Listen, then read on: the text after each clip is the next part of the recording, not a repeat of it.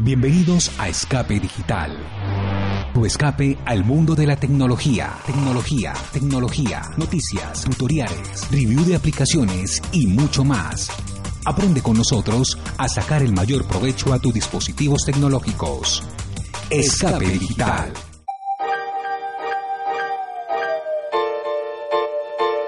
Hola, bienvenido al podcast de Escape Digital. Te habla Geo, hoy estoy en compañía de Fabián. ¿Cómo estás, Fabián? Hola a todos, bienvenido al primer podcast del año, me encuentro muy bien. Y en compañía de Luis Granja. Eh, hola a todos, primer podcast de este 2017 y esperemos que empecemos con el pie derecho. Por supuesto, y para eso tenemos un tema interesante en este podcast. Vamos a estar hablando sobre sistemas operativos, Windows, Linux y Mac OS o MacOS. Para comenzar, les tenemos una muy buena noticia y es que se trata que en Escape Digital estamos haciendo un sorteo de tres licencias de Windows 7 versión Pro. Fabián les contará los detalles de cómo participar para obtener tu licencia de Windows 7 Pro. Participar en el sorteo de la licencia de Windows 7 Pro es muy fácil, simplemente tienen que ingresar a nuestra página web. En la parte superior encontrar un banner al cual los dirigirá un artículo que escribió mi compañero Geo, donde encontrarán las indicaciones para participar en el sorteo. Algunas de las condiciones es que nos deben seguir en las redes sociales, encontrarán en la parte inferior un aplicativo donde podrán ingresar a nuestra página. Solamente con visitar es una, participación. Si utilizan Twitter pueden utilizar esta opción, simplemente van a tuitear están participando en el sorteo de escape digital. Pueden visitar nuestra página de Facebook, pueden seguirnos en SoundCloud, pueden visitar nuestro Instagram y seguirnos, visitar nuestro canal de YouTube y seguirnos y visitar nuestro Google Plus. Esas son las opciones que tienen participar, cada una le sumará y podrán obtener esa gran licencia que la estaremos sorteando el 21 de enero. Cabe destacar que es una licencia totalmente legal, original dada por un partner de Microsoft. Puede ser reinstalable, compatible con Windows de 64 o 32 bits. Es una sola licencia para cada persona, totalmente legal. Así que es una muy buena forma de tener tu Windows 7 oficial. Participa y como dijo Fabián, entre más veces participes, entre más redes sociales nos sigas, tienes más oportunidades de ganar. Vamos a estar hablando primero de Windows. Quizás es uno de los sistemas operativos más famosos del mundo. Vamos a tocar unos temas puntuales que son un poco molestos y son los errores en Windows 10. Hace poco comentaba con Fabián el error de la hora que trae Windows 10. Fabián, ¿has podido resolver este error? En mi caso lo he resolver simplemente con cambiar la hora manual y volverla eh, automáticamente porque para mí ha sido simple. En tu caso, creo que no es tan fácil, no lo logrado dar con el chiste de lo solucionar. Tuve la fortuna de que la hora, la hora a mí un día a otro se descontrola, pero con ese simple paso lo soluciono. A mí me sucede es que cada vez que entro en Windows 10 debo pasar la hora de manual automática o viceversa para que la tome. Si no, no me funciona, me queda una hora totalmente diferente, ya sean seis horas de diferencia, algo así. No sé a qué se debe el error, pero sí es algo molesto. Fabián, ¿tú crees que afecte la zona horaria o el país donde se encuentre tu Windows? La verdad no tengo ni idea de cuál sea el error. Hablando de un error similar que involucra la hora, es cuando queremos utilizar Cortana en los lugares donde no está activada, donde los que somos de habla hispana podemos utilizar, ya sea colocar nuestro ordenador como si estuviera en España o en México. Eh, esto te quedaría Cortana, pero por lo menos en mi caso cuando pude utilizar Netflix, Netflix no me funcionaba, debido a que mi ordenador decía que estaba en México o en España. Cuando cambié la escenaria al lugar de mi país, que es Colombia, me volvió a funcionar Netflix. Entonces, sé que es algo, un error que es aislado a la hora, pero eh, lo involucra en la zona donde está situado el, ordenador. Es un tema que se convierte incómodo de que tengas el, el Windows no oficial, sigue saliendo el error. Es algo que Microsoft debería pensar y corregir. Esos pequeños errores son los que lo diferencian y mucho ahí para mal de los demás sistemas operativos. Luis, ¿quisieras agregar algo más en cuanto a errores de Windows? Sí, la, verdad parece un error de programación, o sea, más bien, o sea, del, software como tal. Así que, pues, puede que saquen un parche para arreglar esto, o, o ya sea que solamente solucionen el problema de las personas que le escriban. También quería decirlo, y es que es un error, pues, grande, porque significa que Windows 10, o sea, es, es el, está en el segundo lugar del, sistema operativo más usado, junto con otras dos versiones más de Windows, como va a tener un error de este calibre, que es muy notable, entonces pues, me parece algo muy grave. Encontré con el error de que, no en mi ordenador, pero en otros ordenadores que no eran tan, tan potentes, se supone que Windows 10 no era si te salía el icono de actualización era porque tu ordenador era compatible. Cuando se estaba trabajando en el equipo y había muchos procesos activos, él se reiniciaba. Traía la pantalla azul y se reiniciaba el equipo. Entonces creo que es algo responsable si, si parte de Microsoft de que la habilitó la actualización para algunos equipos que realmente no están preparados para soportarla. De que funciona forzadamente, entonces no la han dejado con una versión de ya sea Windows 7 o Windows 8 que corriera bien en esa máquina y no subiera Windows 10 para que se esté reiniciando cada vez que los procesos estén al máximo. ¿Qué sistema operativo están usando ustedes en sus, en sus ordenadores actualmente? Fabián. Actualmente eh, trabajo con Windows 10 y en algunos casos en lugares de, estudio y trabajo eh, obligatoriamente he trabajado con Mac OS Sierra bueno anteriormente era Yosemite creo que ahorita que regrese va a estar en Sierra y ambos tienen sus, diferencias y sus cosas buenas y sus cosas malas creo que para trabajar en entornos de, que, de, diseño eh, lo que es Mac OS es lo mejor. Y ya en cuanto a programas de, programación, es mejor Windows en ese sentido, aunque no he probado Linux como sea el entorno, el entorno de, desarrollo en Linux, pues no tengo la experiencia, pero eh, si tengo que trabajar en entorno de desarrollo, prefiero trabajar en Windows antes de que sea una OS. Y si es de diseño, prefiero trabajar en Mac OS que en Windows. Luis, ¿qué sistema estás usando en, tu terminal en, este tiempo? Estoy usando Linux Mint 18.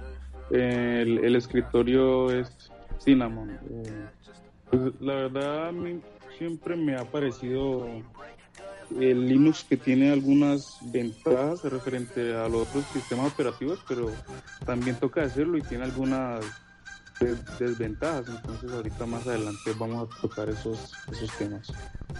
Actualmente yo estoy usando es Mac Sierra y Windows 10.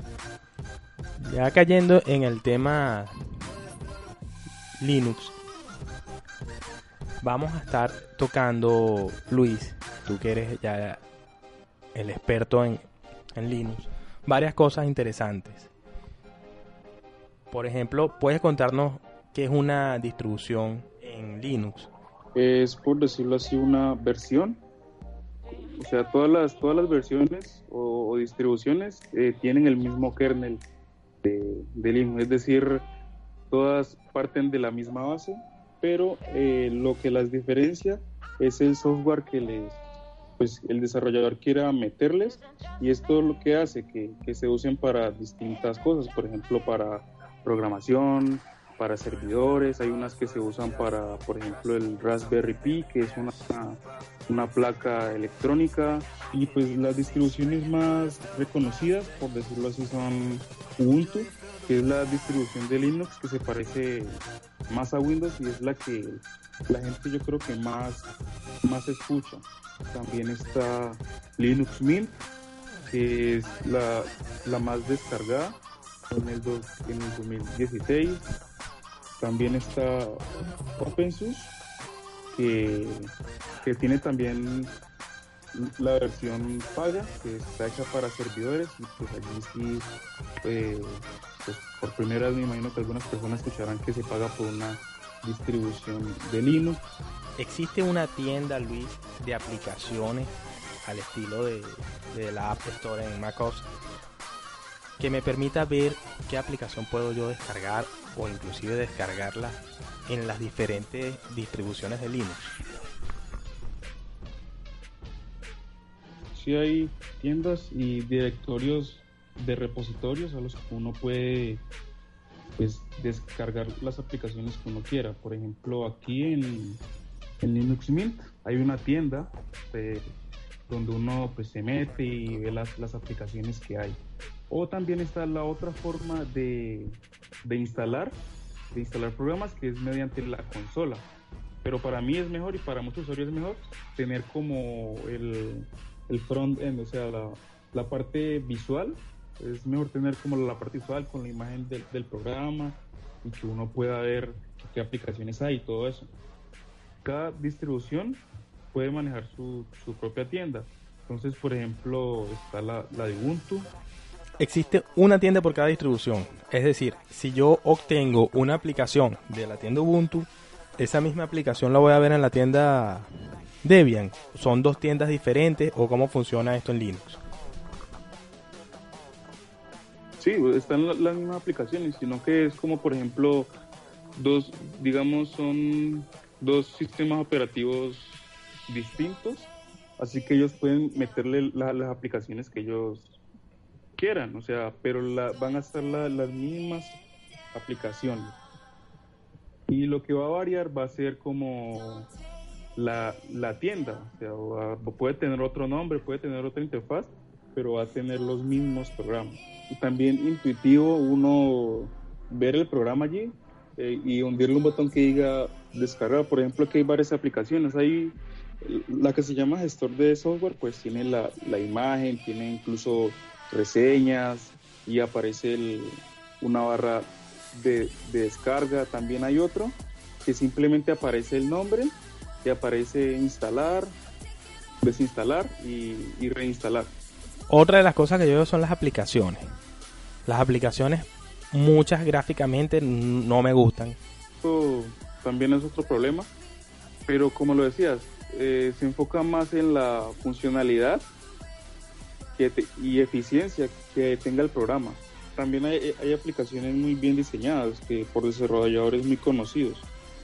Los desarrolladores de las distribuciones se están enfocando mucho más en la interfaz, en que la interfaz sea Mm, más amigable y que, para que sea más vistosa para las personas.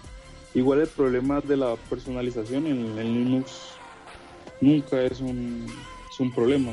Sí, eso es muy bueno. De verdad que tú puedes cambiar el entorno del escritorio, inclusive puedes, si ya no quieres en la misma distribución seguir con un entorno, te cambias a otro, puedes aplicar temas, eso de verdad muy, muy bueno y mayor personalización el hecho de software libre quiere decir que todo es gratis o hay cosas pagas.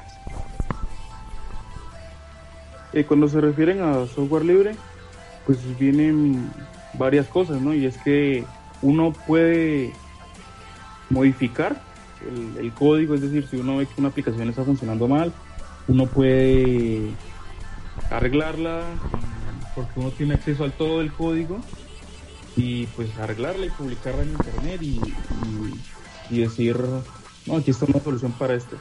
Y lo que no es de pago, pues al uno, o sea, hacer las modificaciones que uno quiera, uno la puede distribuir y cobrar. Hay distribuciones para servidores más que todo y distribuciones empresariales que son de pago, como la que ya mencionaba anteriormente, SUS, o como se escribe en español y se diría SUSE, es es, de pago, pero esto es porque pues hay desarrolladores que se enfocaron en crear el producto eh, para que fuera utilizado en empresas.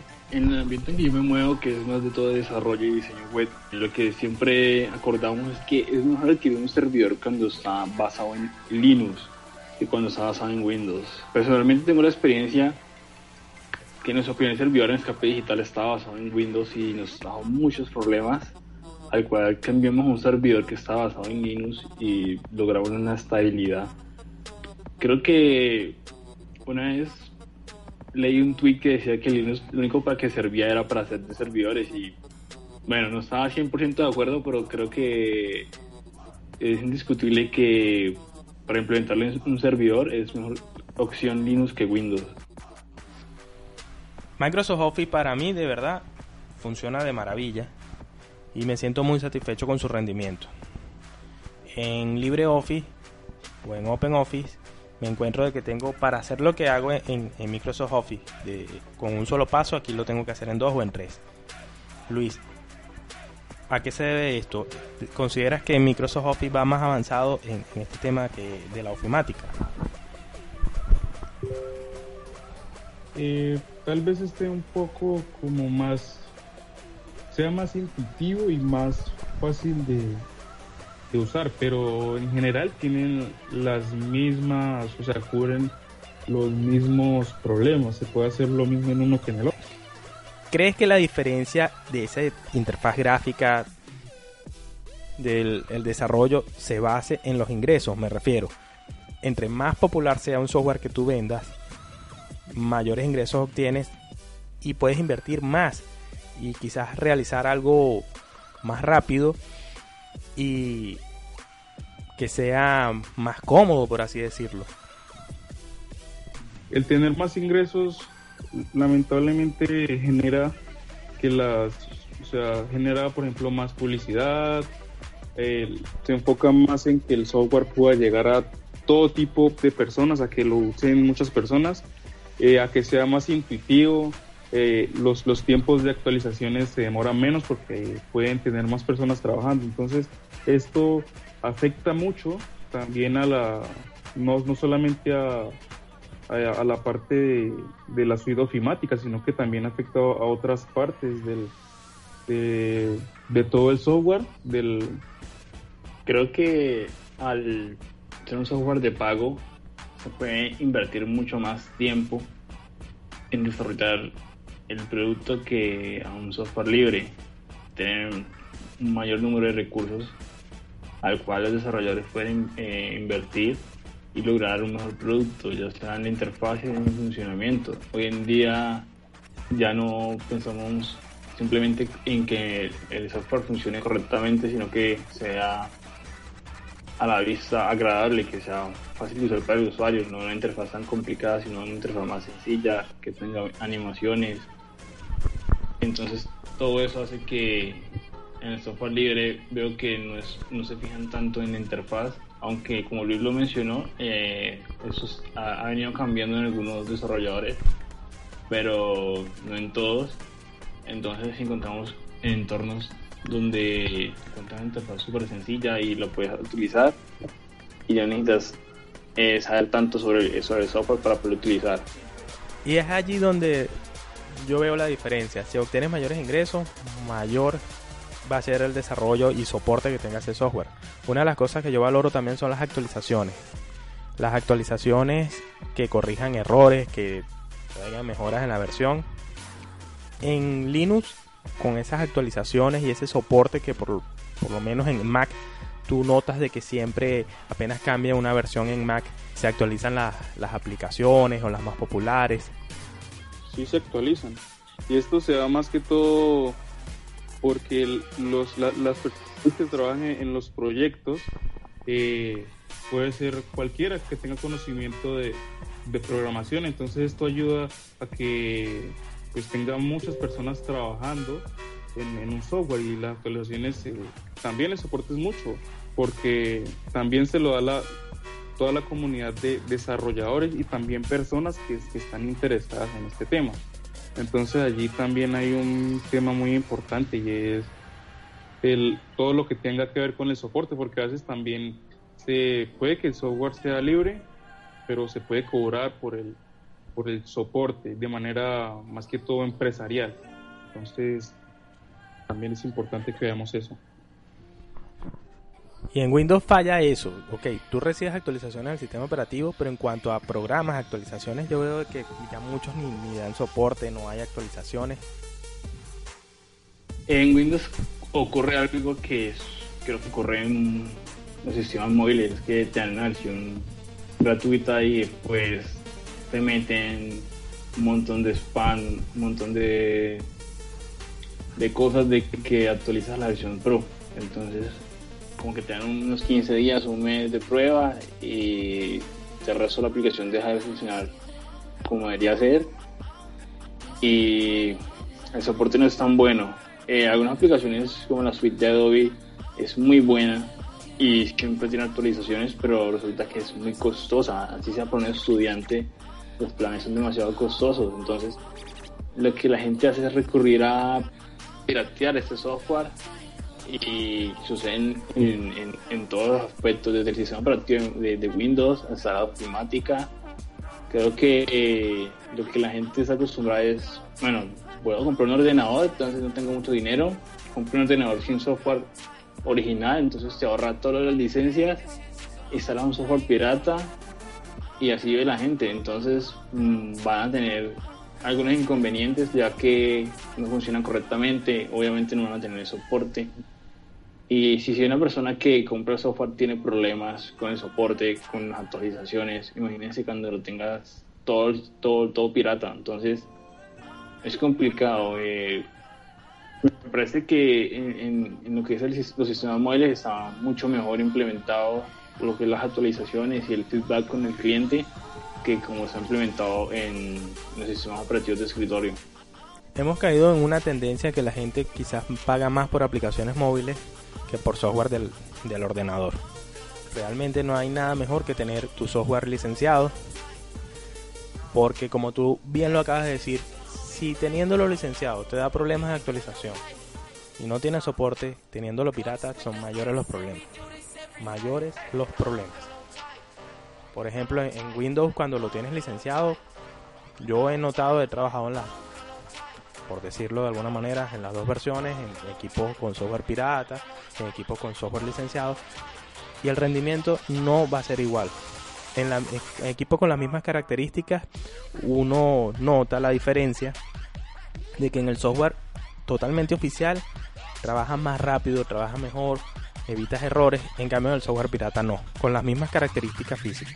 Sí, lo que dices es verdad, a veces por no pagar el, por algún software, eso puede traer muchas consecuencias porque generalmente el que libera la versión pirata de algún programa no va a ser la misma empresa, sino una persona o un, por decirlo así, bueno, sí, una persona. Entonces uno a veces no, no puede confiar porque puede que tenga cambios en el código que lo haga malicioso, que también haga que tu computador trabaje más lento. Y además, pagando por las licencias de los programas, pues uno apoya a los desarrolladores, que, al final de, todo esto es una de las maneras en las que ellos pueden conseguir el dinero, ¿no? Claro, ese es el otro punto. Si tú inviertes, tú estás valorando el trabajo y las horas de trabajo los, del diseño, ya sea gráfico como a nivel de programación, que ese equipo, que esas personas invirtieron para lograr que tú estés usando esa herramienta. Muchas personas no ven, e incluso uno, uno por, por tener la, la aplicación gratis o algo así, pero o sea, cuando uno realmente se da cuenta o, o, está como en más contacto con este medio, uno se da cuenta de que es mejor apoyar, apoyar para primero que todo más versiones, más soporte, mayor funcionalidad, porque se pueden contratar más personas para hacer el, trabajo. Entonces es muy importante que también se apoye. Además, si, a uno le gusta una aplicación y tiene todas las funcionalidades que uno quiere pagar eh, 3 o 4 dólares, a uno no le, no le duele porque uno sabe que, adquirió un producto que le gusta a uno. Es que a veces yo veo que que es un tema cultural de no pagar por las aplicaciones y quererlo todo gratis. Porque cuando usted va a un cine, usted paga por ver la película. O sea, estás pagando por un trabajo. De igual manera sucede en un software. Por ejemplo, las suites ofimáticas se actualizan cada tres años. Inclusive puedes usar hasta más tiempo un Office. Entonces es una inversión que vas a hacer en ese momento nada más. Muchas veces se gasta dinero en otras cosas y no se valora la parte de los ordenadores en cuanto a software. Uno de los consejos, si, si te sientes a gusto con un software, si lo consideras muy útil y tienes la posibilidad de comprarlo, hágalo. Va a ser una muy buena inversión.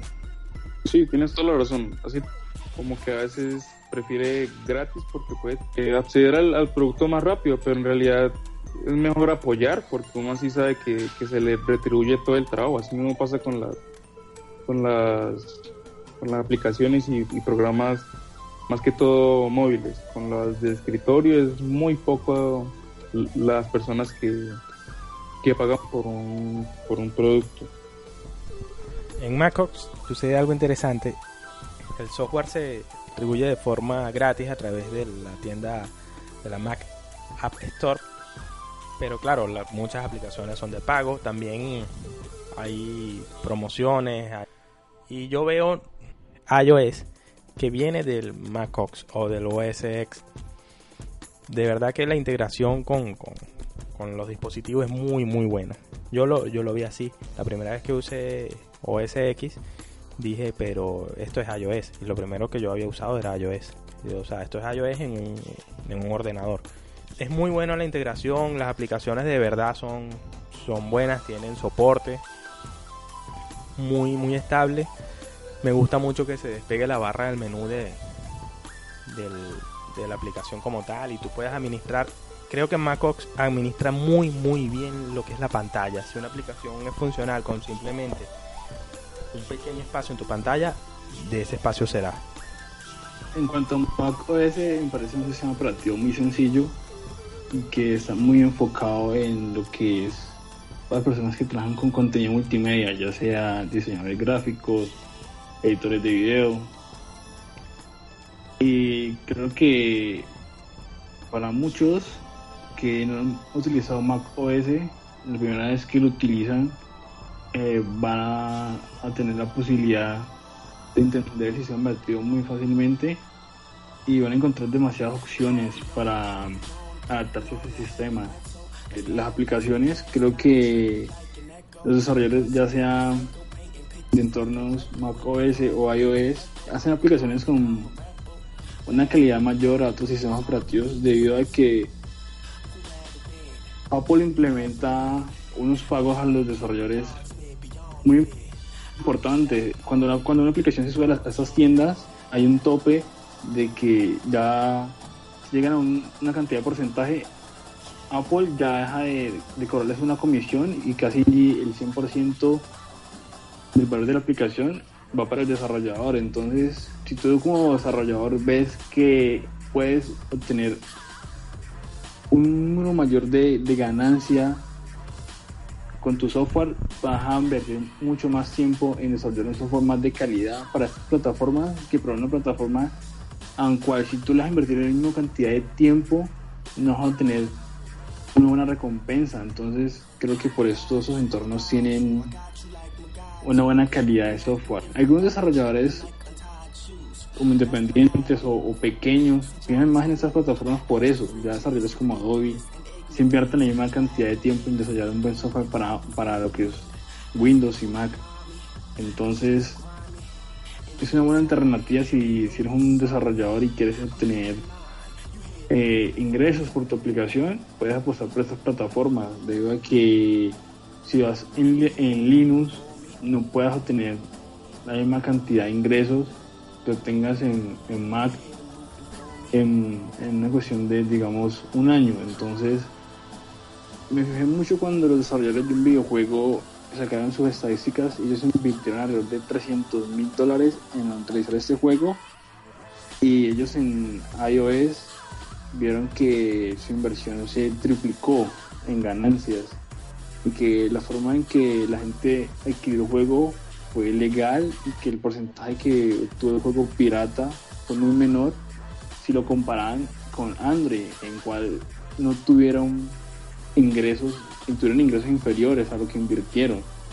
Y el porcentaje de usuarios que utilizaron una aplicación original fue muy baja comparándole con los usuarios que utilizaron una aplicación pirata. Entonces, son puntos que hacen que una persona invierta más tiempo en ciertos ecosistemas que en otros.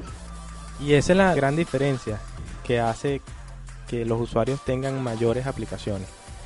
Yo veo que que MacOS por lo menos la, integración con el dispositivo, con el iPhone, con el iPad, es excelente, es muy buena. No, por lo menos iCloud Drive, tienes esa nube en todos los dispositivos y agregues una cosa, ya sea en el iMac, se, se te va a descargar sola y lo vas a tener disponible en el, en el iPad, en el iPhone, en el iPod. Y es como que es pensado un solo ecosistema en diferentes dispositivos. Y eso, esa es una de las ventajas. Veo que cuidan más el tema de actualizaciones y son mayores las actualizaciones. Si presentan errores, sacan la versión .1, .2. Valoran mucho también las opiniones de los usuarios en cuanto a, los errores. Siempre veo que en el log de, de actualización dice se corrigió errores tal y entonces uno lee que reportado por los usuarios. En cambio, en Windows no. En Windows saben de sus errores porque no son tontos, pero se queda así. Entonces tú estás pagando por algo. Es irónico el, el, tema Windows, porque tú pagas la licencia. O sea, la gente paga la licencia de Windows porque si hay gente que la compra, no todo es pirata, pero no tienes ese soporte que tienes en Mac. En cambio en Mac te dan el software y si lo obtienes, claro, en Mac pagas aplicaciones, pero es que en Windows debes comprar tanto aplicaciones como como sistema operativo si lo vas a tener forma legal. Tener en cuenta las opiniones y el feedback de los usuarios que son los que finalmente prueban día a día nuestra aplicación es muy importante. En Linux el sistema de actualización también es, es así, se, se toma en cuenta todas las opiniones de los usuarios, porque finalmente somos nosotros los que accedemos a las aplicaciones o al sistema operativo. Y también hay algo muy importante y es que los usuarios también pueden aportar a que se corrijan estos errores. Otra de las cosas que me, me gusta mucho de MacOS es que te muestra en la tienda las actualizaciones disponibles, ya sea de sistema, de aplicaciones. Tú eliges cuándo descargarlas e instalarlas. En cambio, en Windows, más allá que tú tengas las actualizaciones desactivadas, él va bajando en segundo plano, no se respeta tanto al usuario de que tú le digas sí, actualiza o siempre va a estar como descargando. Fabián, tu opinión con la tienda Windows. La tienda Windows está en sus inicios, eh, realmente tiene muchas aplicaciones y creo que no está muy bien organizada con los desarrolladores. Eh, los desarrolladores te te brindan una aplicación para descargar desde el navegador y, algunas veces te la brindan para descargar desde la aplicación de Windows, desde la propia tienda. No entiendo el funcionamiento muy bien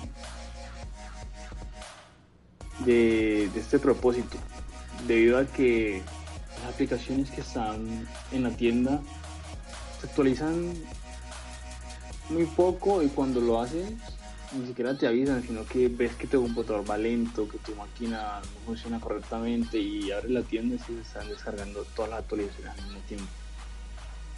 Y los, y los desarrolladores prefieren actualizar el software eh, cuando tú abres la aplicación, te salta que tiene una actualización y así se actualiza en algunas, entonces no tienen como una forma organizada con el desarrollador y con Windows al contrario como sucede en Mac, que todas las actualizaciones vienen por la tienda de, Mac, en Windows es un descontrol total.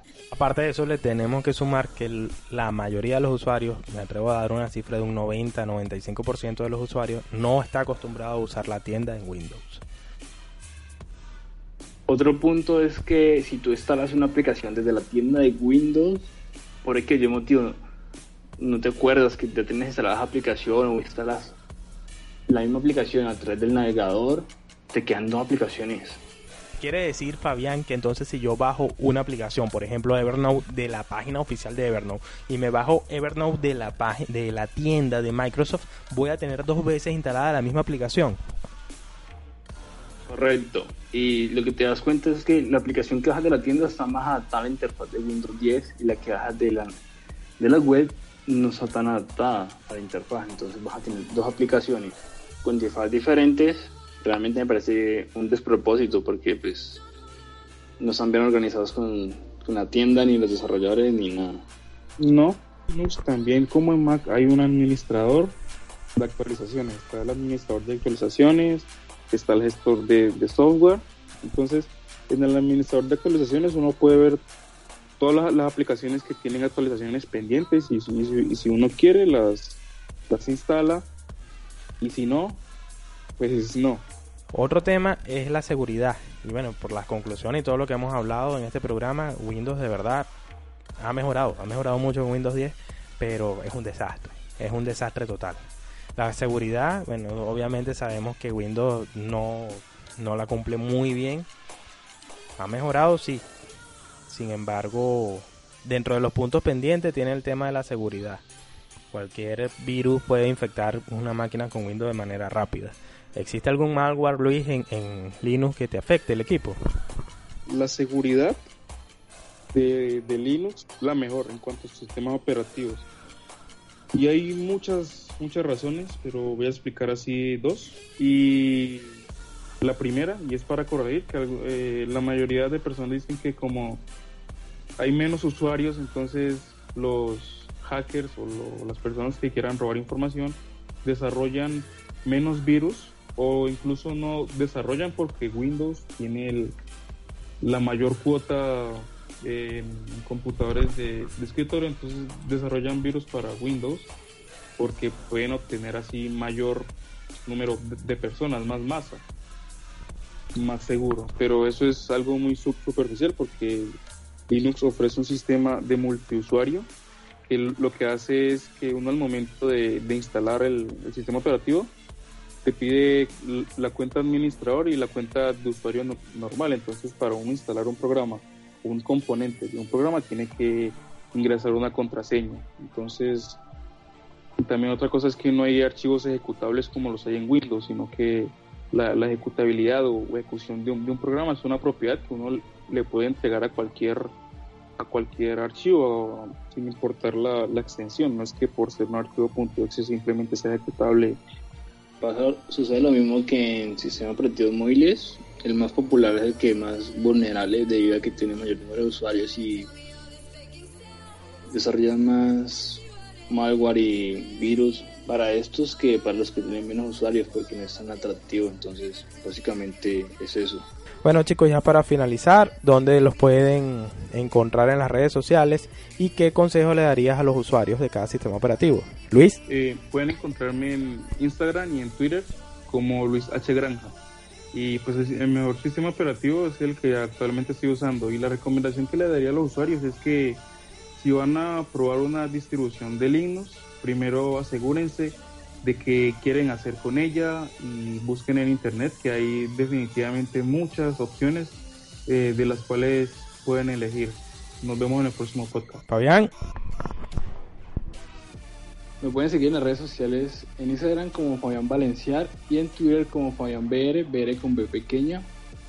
El consejo que yo les daría es que si van a adquirir un nuevo, equipo como ya sea Mac o Windows, en el caso de Windows, eh, procuren utilizar o comprar un Windows con un sistema operativo original y adquirir una licencia de Office, ya que son dos eh, son la suite informática más utilizada y creo que va a funcionar mucho mejor que cuando está craqueada. que cuando está craqueada tiene algunos inconvenientes y fuerza que la máquina ocupe mucho más, consume mucho más recursos a estar craqueada que cuando está licenciada.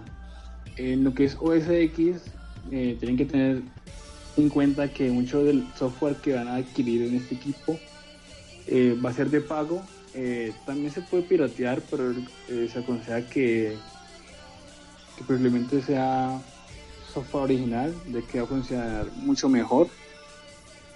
Y nos escuchamos en el próximo programa. Fabián, pregunta.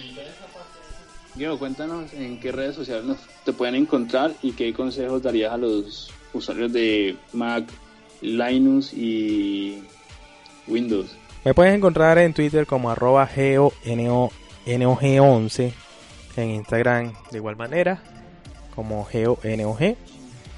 Como consejo, si estás en Windows, trata de adquirir tu licencia, participa en nuestro concurso. Si es Windows 10 de igual manera, trata en lo posible de tener, como dijo Fabián, el Office y el Windows licenciado. Es lo mejor que puedes hacer. Notarás el rendimiento. Si estás en Linux, trata de usar una una distribución y un entorno con el cual te sientas cómodo. Y si estás en Mac OS, en lo posible de igual manera compra las aplicaciones que más uses, tu Mac actualizado y esto ha sido todo por hoy. Gracias por escucharnos. Adiós. Escape digital. Tu escape al mundo de la tecnología, tecnología, noticias, tutoriales, review de aplicaciones y mucho más. Aprende con nosotros a sacar el mayor provecho a tus dispositivos tecnológicos. Escape Digital por la radio USC.